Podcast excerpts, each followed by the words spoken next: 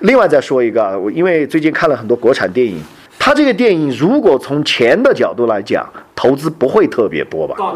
很大嘛，后期制作很大。这个片子，场面调度就非常的，这个片子，嗯嗯，就是，呃，因为为什么我们会觉得它不大呢？是因为它这个叙事的这个叙事的这个就是调子了嘛，就是这个格调比较平稳。像刚刚我说的这个东西，比如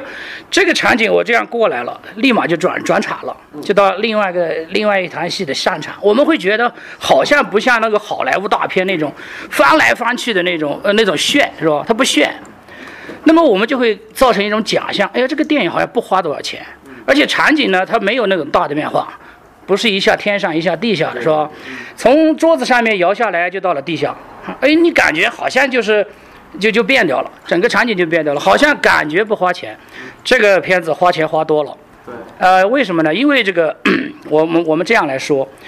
这个电影花钱呢是花在几个地方。首先，第一是在脑袋里边的这个策策策划，就相当于是什么呢？比如我这个镜头拍完，接着要下一个镜头怎么来接上，这个在脑袋里边就已经形成了。形成以后呢，这个摄影师交代摄影师，摄影师才会这样去拍。我要这样的呃推拉摇移嘛，这个镜头应该是摇，是吧？我这样摇过去，接着就再摇过去。我这个镜头如果是移过去，我接着就是接着移移过去，摇对摇，移对移嘛，是吧？那么这个时候，所有的这些东西都在脑袋里边，这就叫钱，钱花在这儿了。第一，第二个呢，就是它的场景，我们难就难在这个了。如果我们是大场景的，狂风暴雨的那样来做，你感觉是花钱的，实际上不用。为什么呢？因为它已经做成那样了。但是恰恰难就难在这儿，我只在只在这一张 A4 纸上，我要写一首赞美诗，写的很大，我只有这张纸。如果我在这一张桌子上摆那么多东西，好摆。我只在这个盘子里边把这些东西都摆进去，这就是水平了，这就是钱。还有刚刚我们说的后期的制作，你看着没特效，他的特效大了去了。他的多的不说，他的化妆就是不得了，对对，一刀把这个嘴裂开。你们不知道，你们注意了没有？就像这种特写了嘛，然后他自己缝针，这种在摄影上实际上是不容易做到的。对就是他在后面要大量的特效来做，而且这种特效做的还要叫做润物细无声，就是你看到它是特效了，但你又看不出来它特效在哪儿。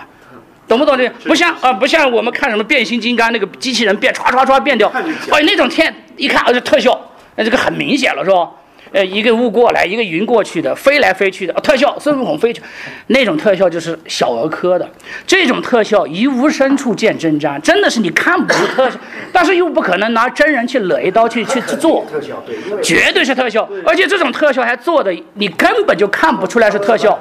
这种就叫高级，这种就是钱了。哎对了嘛？真正的特效就是你看看不出它是特效。现在我说的这个电影就是说，电影真正花钱的地方，并不是拍摄本身，电影最花钱的地方是电影制作前期的策划、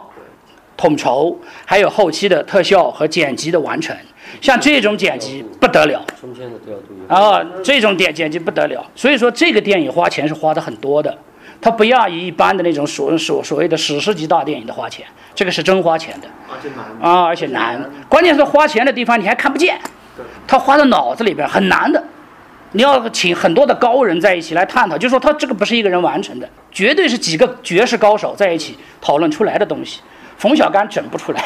张艺谋整不出来，这这不是不是不是不是整不是不是关系，就给他钱他也整不出来，因为他脑脑袋里面他没这个东西。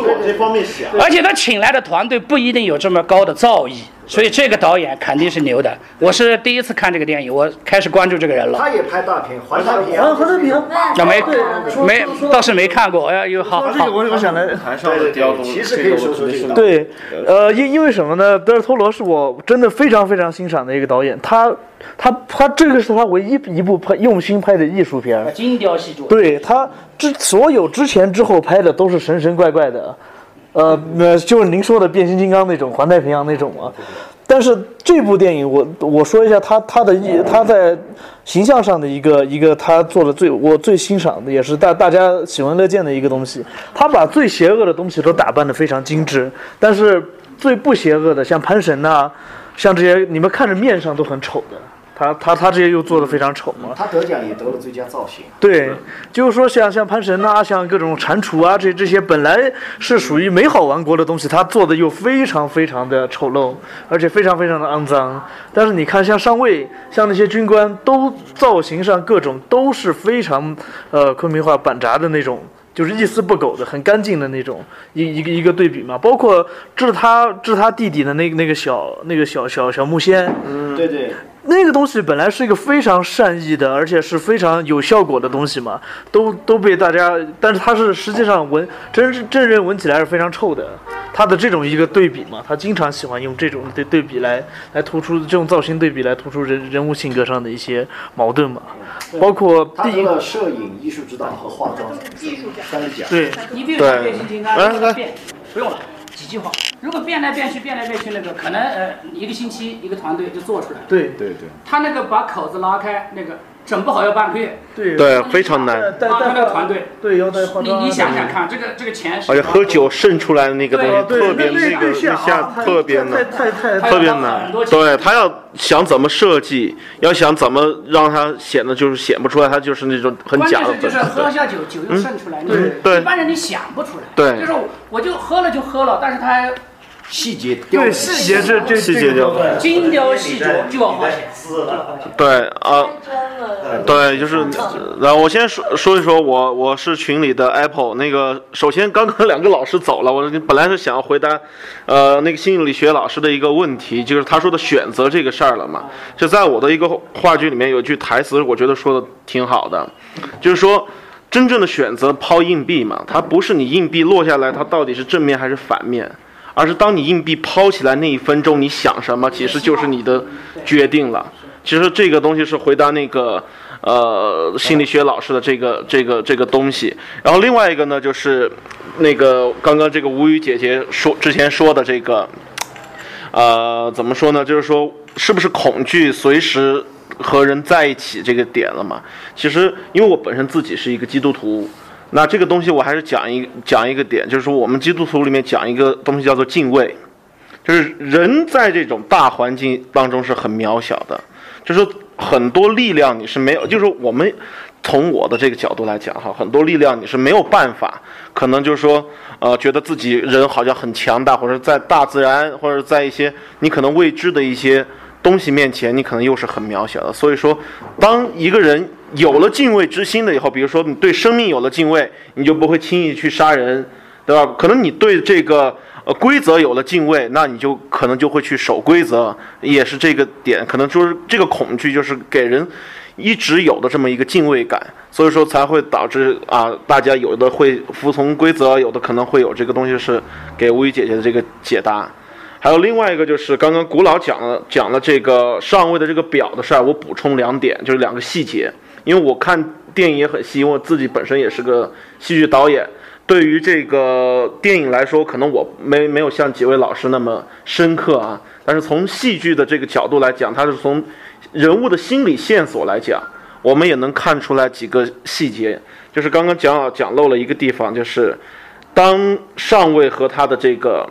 妻子在一起，大家宴请宾客吃饭的时候，这个妻子无意中说了一下自己是裁缝的妻子，然后呢也啊、对，立马手就就就就给他脸上很不高兴，说了一句话，可能我的妻子她不善于跟跟大家在一起这种交谈来讲这些啊、这个这个吃饭这些交流这个事儿，其实他很在意这个东西，对，因为他自己本身。觉得他自己内心当中最荣耀的是什么呢？就是刚刚说的，他是军人世家。血统啊，对，血统很纯正啊，他才说那些对对。对，啊，就是他妻子只是一个工具。对对了，所以说他在后面细节的说，就是说一旦出了问题，我保孩子，我不保这个大人，就是这个原因，就是因为他觉得他自己其实他一直在呃反对，在在可能在在制裁或者是在呃毁灭的这个东西，就是可能像他妻子这样的人，但是他像他妻子这样的人，结果成了他妻子，然后还要为他传宗接代。所以说，对对于他来讲，他妻子是一个裁缝的这个呃妻子，然后他自己又娶过来的这个这个东西，这这样的这种历史的事实，他是不愿意承认的。就就像他不愿意承认他自己裤兜里面揣着他父亲当年摔坏那个怀表，而且就在他手上，是这个是这个点。可能他这个里面还是有一定的这个他的这个象征的东西吧。可能呃，纳粹他自己也不承认他自己是纳粹，他就觉得他自己做的这个东西其实并不是反人类的，一样的道理，他就觉得自己做的事情是。合理合法的要为自己的德意志或者什么民族争取更大的空间，可能他也是有这样的这个东西，内心里面这个线索是在这样的考虑。然后呢，其实我也想讲一讲这个刚刚可能还没有提到，就是刚刚这位老师说的这个画面的它的这个这个风格，就是说在我们在戏剧舞台上，像孟京辉老师和这个张广天老师，可能都在做一些。纳粹美学的尝试，那对于这种纳粹美学的这种东西，在这个影片里面还是有这个呃提及的。比如说像一些它的军服的颜色，很明显。对，然后还有它的这个布光的这个感觉，然后还有这个呃它的这个生活的作息的这些这些这些风格上面来讲，体现出来这个场面上的这些啊杯子啊，然后这个瓶啊这些东西，它其实它在这方面是有很。就说钱就花在这个地方了，然后他就怎么把这些场面弄得尽量的贴合于人物的性格，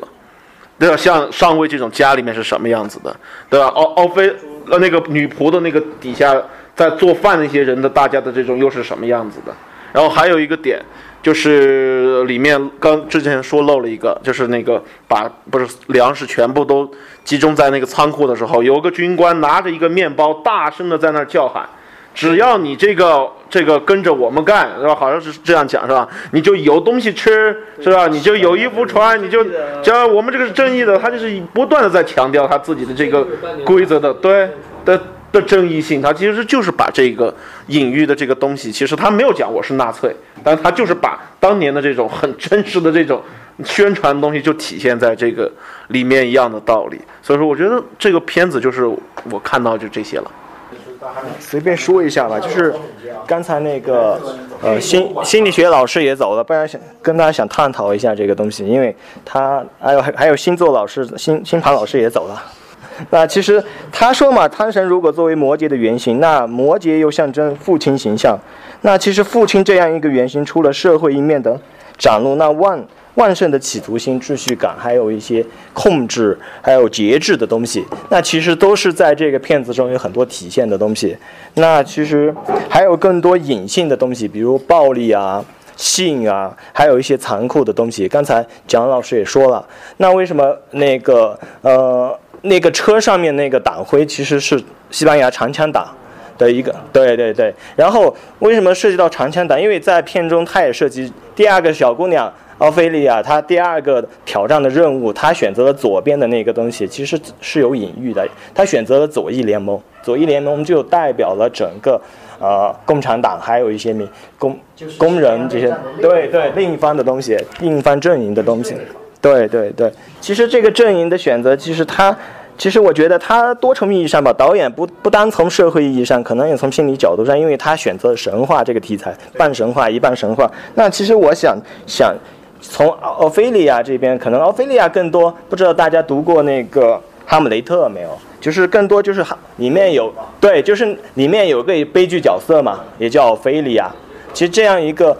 命运坎坷，然后对的暗喻她很多的一些很软弱的女性的一些特征。然后这样的一种善良，可能是无法掌握自己命运的人，在历史长河中，这种多数的女女性都不过如此。其实他在暗喻这样一个过程，所以但是的话，潘神为什么他娶潘神？那其实，在父权的这样一个社会的影响下，那女性的一个权利的展现的话，其实后来我查了一下，其实西班牙作为女女权主义很强的一个国家，在后面发展出来的一些啊，包括堕胎这这一系列的，就是他们要求自己有堕胎权利。这样的话，西班牙在。这种女女权这样发展，就公平，就是男权和女权平等的一个权利下，那其实在这方面的这个导演的一些呃画面当中也有很多，包括那个那个游击队长的那个姐姐嘛，游击队长那个姐姐都体现那个女性的那种很勇敢或者是很很很向往一种他所所向往的一种生活。其实我我看到的是这些，所以就大大概简单讲一下这个。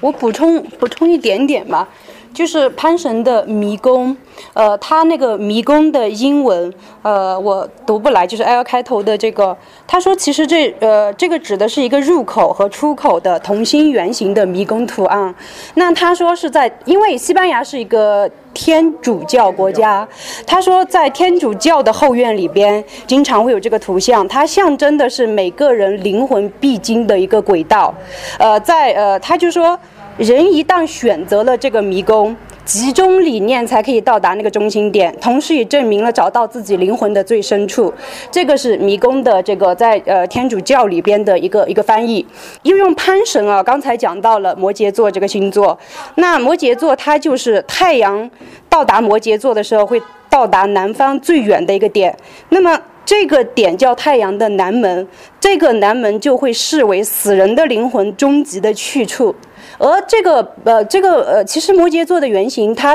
的头是山羊，脚下边是鱼，那么鱼的尾巴也代表一种消解的状态。所以，其实如果是从这个电影的名字来破题的话，其实呃，可能它这个现实世界和它的这个就是呃，奥菲利亚的这个。应该算是一个潜意识的世界，呃，算是他最终，我觉得是一个啊，我我之前写过一篇影评，是讲奥菲利亚从一个女孩子，呃，成长为一个独立女性的这样子的一个一一个进程吧。那这个进程当中就有提到，呃，她的这个父亲形像。母亲形象，呃，还有中间这个潘神的这个补位，还有呃，这个就是哎，我想不起来这个叫什么名字了，就是那个姐姐游击队的这个姐姐这个形象。那我觉得就是她的呃，在这个过程当中，呃，潘神和这个姐姐形象对他的整个生命的补位是极其重要的。呃，本来他是呃。这个上位对他其实是造成，按理讲会造成很多损伤性的东西，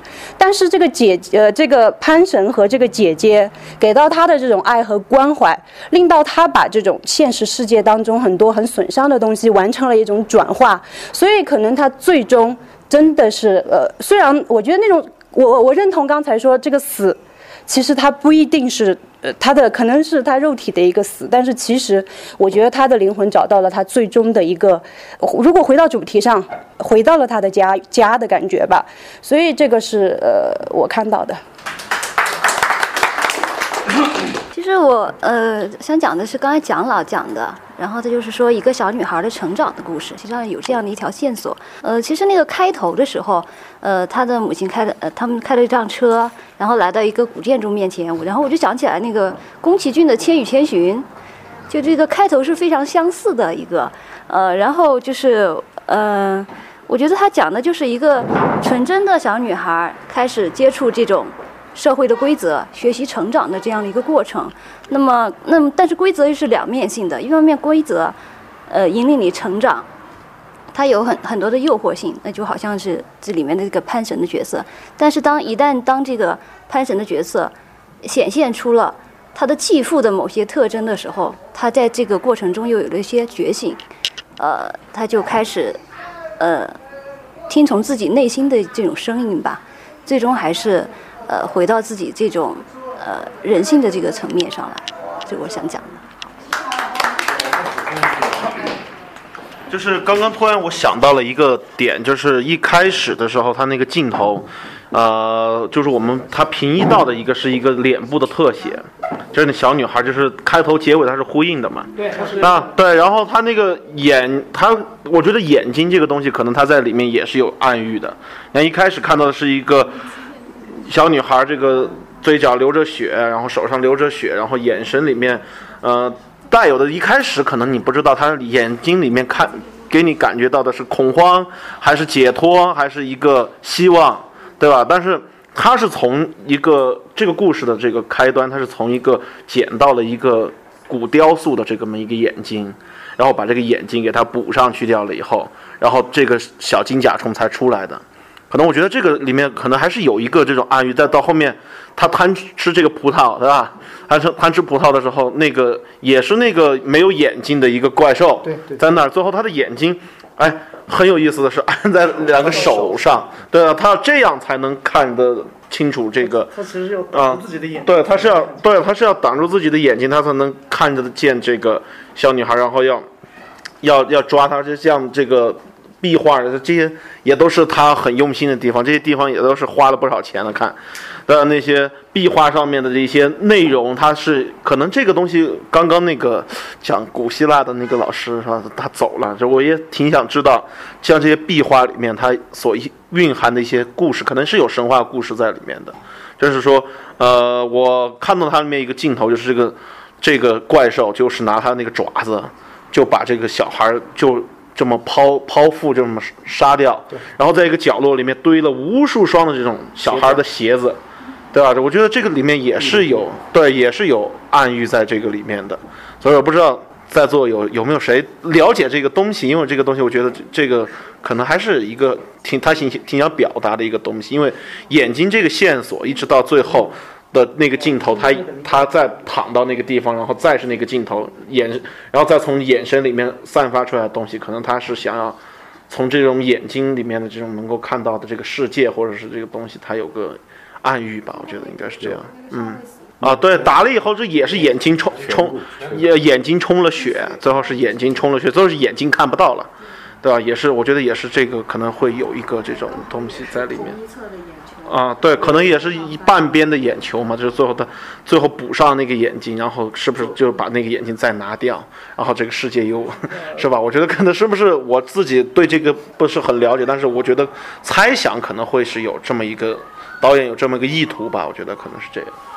然后也想请蒋老来讲讲那段时间的历史吧，这个西班牙这这这块的关于这个，对吧？内战这一块的东西。其实西班牙内战是个很大的话题，因为中国人以我这个业余历史爱好者的角度呢，关注欧洲那一段关注最多的就德国。其实中国现在连纳粹德国是怎么上台的这件事情都没有一个完全充分的历史资料的这种论述，只有说一条纳粹德国上台，他是怎么上台的都没有，也一样。呃，弗朗哥政权，弗朗哥是政变上台的。对。西班牙一开始内战之前的国家叫做西班牙共和国，就是怎么讲呢？游击队这一方当年是政府军，弗朗哥是通过军官团政变了以后，把这个政权给攫取了。然后呢，这些被他政变的这些成立了这种叫做西班牙左翼联盟吧。原来这这个就包括对对对，国际纵队是在。据说是这样啊，在苏联的号召之下，全世界所有的左翼人士到西班牙，对，有人出人，有钱出钱，有力出力去帮助他。几几个比较厉害的，就是白求恩当时也在，海明威也在，其实还有几个中国人也在。我前一段看过一个历史的文章，是说其实西班牙内战时候有三个还是几个中国人，而且是有名字的，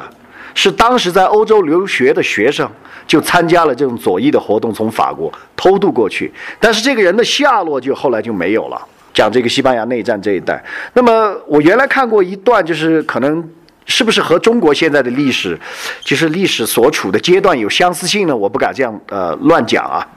就是有一段这个历史方面的这些这个圈子或者论坛里面发过一篇这样的文章，就西班牙怎么从一个真正。军人独裁政府和平过渡到民主代议制的政府，他是怎么做的？讲了两件事情。内战这个呢，其实不用讲了。内战就是总有一边叫光明，一边叫黑暗，一边叫自由，一边叫独裁。至于这个谁把这个东西拿到自己头上贴着呢？是赢的那家，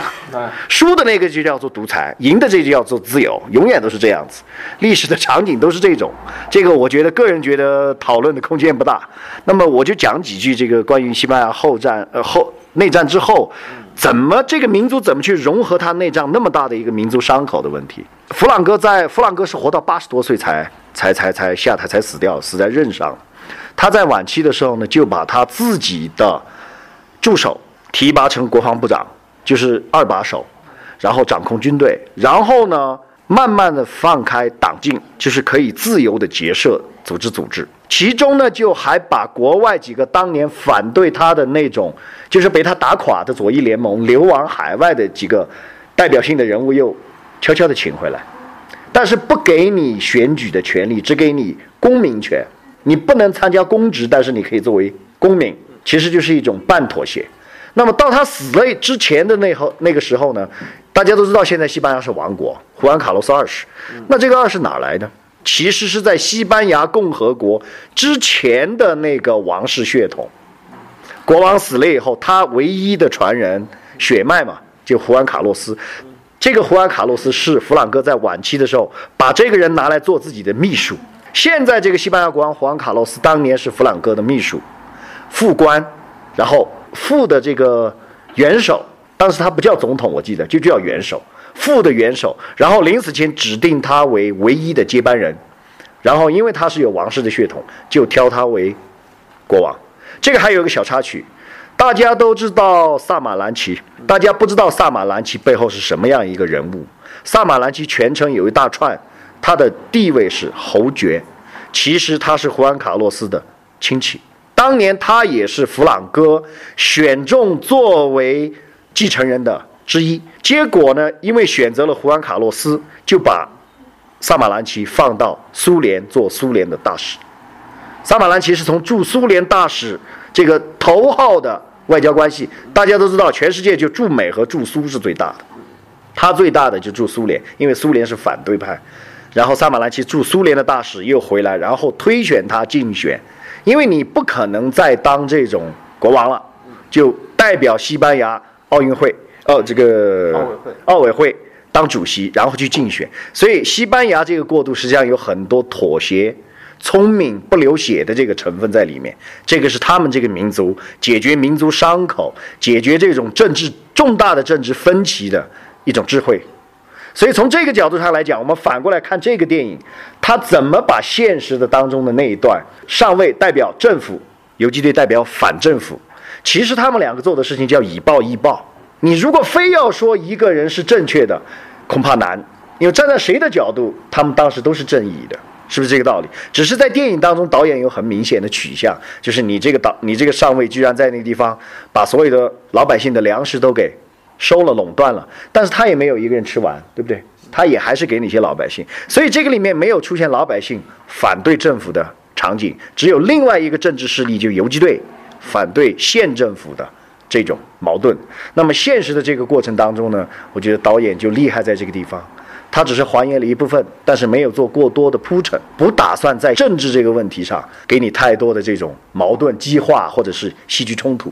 但是他用另外一个。因为任何时候的政治人物、政治选择，就像刚才张老师说的，都面临个人的人性和神性冲突的问题。他就把他用这个小女孩成长，你也可以说，如果艾博是这个基督徒的话，其实就是基督徒精神得到拯救的这个过程，救赎。对，得到自自我救赎的这个过程，他用这个来说了。所以我觉得这个电影其实看着很轻松啊，看着很轻松，它背后有很多很多很多关于西班牙这段历史、这个民族的。或者说现实，或者说是神话的暗喻，然后它有很多解答。其实可能有一些我们要看两遍、三遍才会找到它的答案。好，那曹璐老师来的晚一点，曹璐老师说两句呗。我是微信里看到的，就说是，呃，因为这个是什么电影，这个这个之呃什么世界电影之旅之之类，就选的西班牙。当时我第一感觉我很诧异，我我我没有想到选的是这部电影。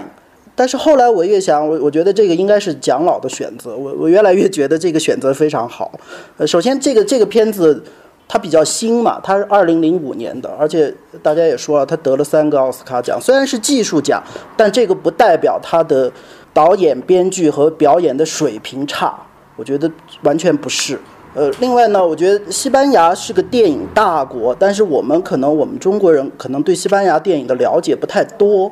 但是我个人是很喜欢西班牙电影，比方他，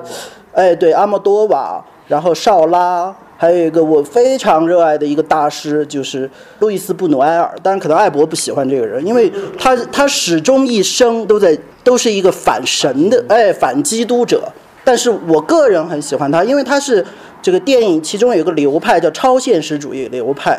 那么超现实主义流派的可以说是教父，就是布努路易斯布努埃尔。呃，我个人是很喜欢他的，但是我想说的是，大家刚才对这个电影说的已经很多了，比方他的导演，但是我想说，这个其实这个片子是两个人完成的，这个导演是德托罗嘛，呃，另外一个是制片人是阿方索卡隆，对，这个他们两个人是好朋友。那么其实我觉得这个片子是两个人共同制作的，而阿方索卡隆，我认为是这个当今这个西班牙新电影主义的比较杰出的一个代表的包，呃，但是他是墨西哥人，他并不是西班牙人。呃，但但是但是这个没有太大的关系，因为这个墨西哥和西班牙的关系就相当于中国和河南和河北的关系一样，就他他这个文化这些都是相通的。但是阿方索卡隆，我就我就觉得是非常厉害的一个导演，呃，包括他的什么这个他过去在墨西哥拍的，包括现在地心吸力啊，地心引力吧，哎，地心引力这呃，就是当今的好莱坞有一个有一个潮流，就是说。呃，男演员是英国人，这女演员一般是欧洲女演员，比较以法国为主。那么导演现在流行的是西班牙导演和墨西哥就西语系的导演，呃，如今是一个流行嘛，就包括呃，如果我们非要来衡量的话，我们巴西的导演，对，我就是就是南美的导演，就最近是特别流行。呃，就当然这个流行这个原因大家可以讨论，但它确实是一个现象。那么我觉得刚刚蒋老也讲了一下这个西班牙这个历史，呃，我觉得大家如果真的有兴趣的话，可以看一本书，就是，呃，这个林达先生写的这个《西班牙旅行笔记》，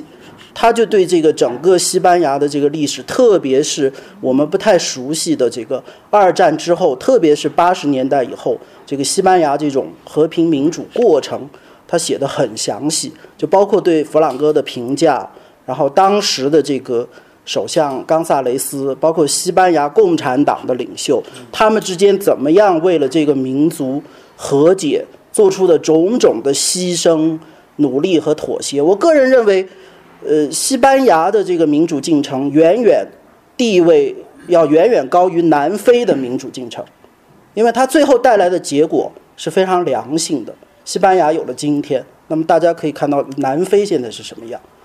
这这这，但是这个是题外话了，啊，这个。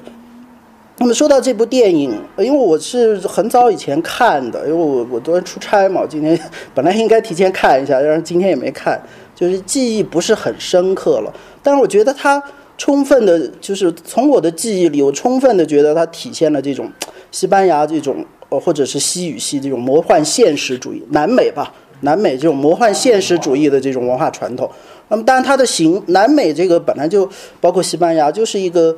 呃，就是文化碰撞，然后多变的一个结果。它它有它固有的原有的文化，然后有不同的，比方伊斯兰的文化，呃，天主教的文化，呃，包括墨西哥，像它有这个土著的文化，所以就是包括拉美的这个文学也有这个魔幻现实主义。那么大家可能会觉得啊，这个好好神奇，好好奇妙，似乎不太现实。但是其实我觉得可能不是，因为南美本身就是一个神奇的大陆，然后它的历史就是那么跌宕，就是那么突然在天上，突然到地地狱，就是这么跌宕起伏的。那么我觉得它可，它应该就是它的一种现实主义的手法。但但是在别的。不了解的种族和文化呃类类类群里边，大家就可能觉得啊，我们就冠一个名字叫呃魔幻现实主义，我们觉得是魔幻呃是超现实的，但对他们来说，我觉得是现实。所以可能最近这个好莱坞的很多片子，这个比方这些大片啊，科特别像科幻啊魔幻的片子，都爱用这个南美的导演啊，我觉得是可能是有这个道道理的，就像这位。呃，这位先生说的，这个是他骨子里的，是他血液里的、基因里的、环境里带来的东西。这个，那么如果是这么说的话，我我觉得我们中国的传统文化，呃，可能就是，特别是从宋以后，这个儒家或者是这种集权主义占占统治地位以后，这个我们对这个神魔甚至佛，呃，甚至宗教性，我们就是越来越淡化了。那么可能我们在春秋啊、战国时候，楚文化有大量的这种神性、魔性的这种描写，那么之后就很缺乏。那么可能像包括这个放到艺术里，那么比方说电影，我觉得特别是内地大陆的导演，呃，这些方面似乎很缺乏，就没有拍出呃任何一部这种神话或者魔幻类的片子。也许我们这个内地我们中国人缺乏这个东西，但是，呃，我觉得应该要反思一下。可能可能特别大陆的话，只有这个这个动画片《大闹天宫》可能还体现的比较充分，但是但是别的似乎就没有。那么你说，包括台湾、香港。呃，台湾也能拍出这个根据《聊斋》改的这个聂小倩改的这个呃《倩女幽魂》，那么包括最新的这个这个侯孝贤导演的这个《聂隐娘》，虽然它不是完全的这个魔幻主义，但它起码是唐传奇，它有魔幻的成分。那么侯侯孝贤侯导演能拍出来，那么为什么内地的导演他他就始终没有拍呢？我觉得一个可能是人文精神和这方面。知识的欠缺，另外是不是大家也没有这个意识去发掘这样的题材呢？那么我觉得，我希望这个内地能涌现这样的作品。好，我就说这些吧。呃，那我补充一个，就是刚刚蒋老也说了，就说西班牙内战，我想说是二十世纪可能是人类最多灾多难的一个世纪。因为二十世纪死于人类自己残杀的人群是人类历史上最多的，但是过去有这个死于病病痛啊什么这这些不算，就是死于人类自相残杀的人数，那么二十世纪应该是最多的。两次世界呃，对对，就不光是两次，就是历呃各种就二就它的革命是什么呢？就是一个是，对，一个是极左。一个是极右嘛，极左就是某种主义，我们就不说了。那么极右呢，我们就把它，我们内地把它认为就是好像就就标签叫法西斯主义。其实法西斯主义是极右嘛。那么我觉得这个二十世纪是需要人类反思的一个世纪。那么它它带来的这虽然这个社会人类的文明有时候是需要试验的，是需要摸索试验的，但是既然已经。得大家已经得到了那么惨痛的教训，那么希望人类，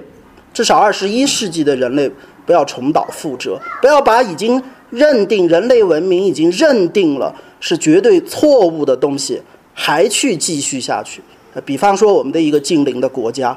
我就不说是哪个国家了，我觉得大家应该反省，特别。应该反省一下现在这个最新的各种各种民族主义的浪潮，特别是在九月份的时候，我觉得更要警更要清醒一下。西班牙一开头呢，它是就像您说的是那个民主共和国，它从立场上来说，它是站在一个同盟国没没有同盟国阵营的。弗朗哥政变以后呢，再进入了这个呃轴心国的阵营。他倒向英美哎，然后后来呢，在二战的末期的时候。也就相当于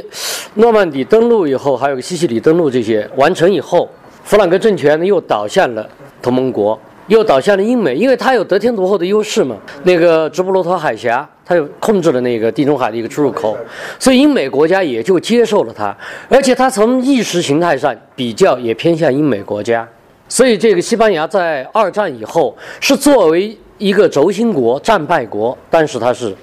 虽然他倒向倒过去了。加入了投降了同盟国这边，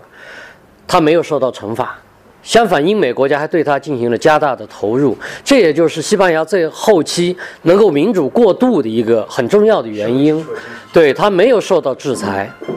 那我就再说说两句，最后说一个，赶赶紧，我们差不多时间了，就是说，呃，我还是想起之前那个我一直就是挺挺喜欢的狄更斯的一句话，就是说。这是一个最好的时代啊，这个也是一个最糟糕的时代。人们呢都在奔向天堂，人们也都在向相反的方向奔跑。然后大家都很智慧，大家也都很愚蠢，因为是在那个时代，这些喧嚣的权贵最爱用一些极端的形容词来形容一些美好的事物，也用一些最高级的形容词来形容。最糟糕的事物，因为这些东西都是，我看好像最后一句话是，呃，这个形容最好的是用最高级的形容词，形容最糟糕的也是用最高级的形容词，应该是这样吧？好的，那么谢谢大家，我们今天的节目就到这里，谢谢大家的参与，然后希望大家呢星期一的时候准时收听我们的喜马拉雅电台胖哥电影俱乐部。